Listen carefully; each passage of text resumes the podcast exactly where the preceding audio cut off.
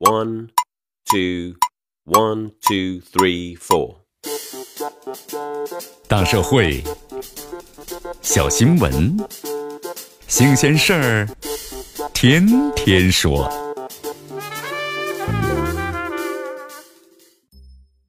大家好，这里是天天说事儿，我是江南。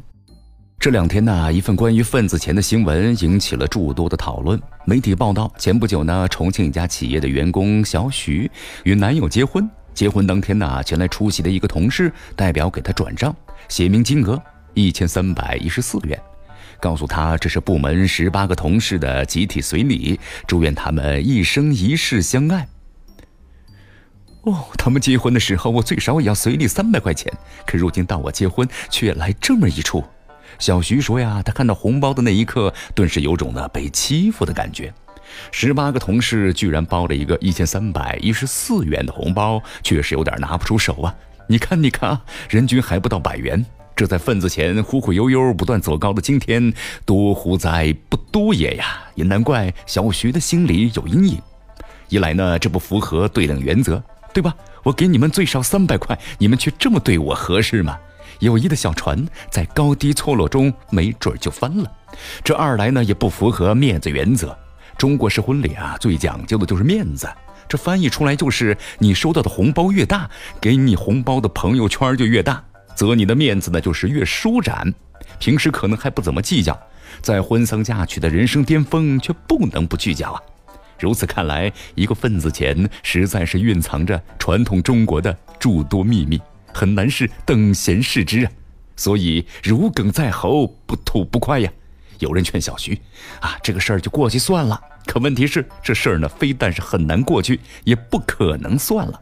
也即，这份子钱固然代表的是情谊和祝福，就好比大家喝酒时的标准的语体一样，啥也别说了，都在酒里啊。按理说呀，不应该拿红包厚薄作为衡量，但是既然是份子钱。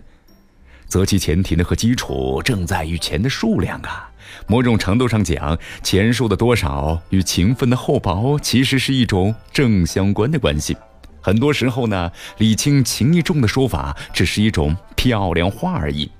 这也可以解释啊，为什么很多中国人尽管平时十分节俭，但在婚丧嫁娶时啊却十分舍得。无他呀，精神层面和物质世界的种种牵扯让人无奈，却也很难挣脱。这两天呢，有媒体报道说，十月份呢是婚礼的旺季，从两百元到六百元乃至更多，随礼的份子钱呢，成为不少大学生的沉重负担。某位从大一开始就随份子的大学生说：“哎呀，这还没毕业就给近三十位同学随过份子了，你们结婚也太早了吧？”想象一下呀，在未来的岁月里，这些已经随出去的份子钱又会带来多少对等回款的期待呢？以及多少失望和不满呢？基于小徐而言，其念念不忘之前他随出去的三百元，不也是一种隐隐的放贷心理吗？其实啊，线下要做的不是去指责某一个人，也不是将事件呢归结为某个与自己不和睦的同事的操作，而是呢尽可能最大的减少份子钱的货币价值，加持其情感表达的成分。这样的切割当然很难，但却势在必行啊！不然越来越沉重的包袱必然会压垮一茬又一茬的青年。要明白，随份子不是放贷，更不是把鸡蛋放在多个篮子里。